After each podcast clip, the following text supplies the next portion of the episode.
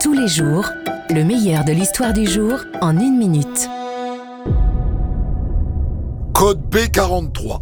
Expertise psychiatrique du docteur Alexandre Barata. Ludovic Liebert passe à l'acte le 11 octobre 2019.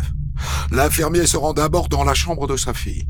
Il lui plaque l'oreiller sur le visage. La fillette se débat elle crie pendant près de cinq minutes. Une fois la fillette immobile, Ludovic Liebert vérifie son pouls pour s'assurer de son décès. Le père de famille se rend ensuite dans la salle de bain et il se passe le visage sous l'eau.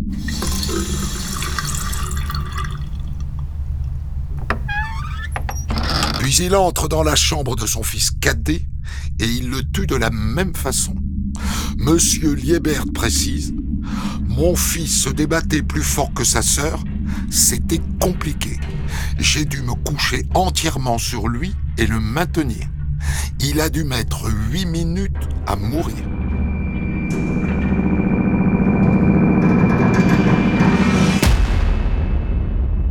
Ça vous a plu?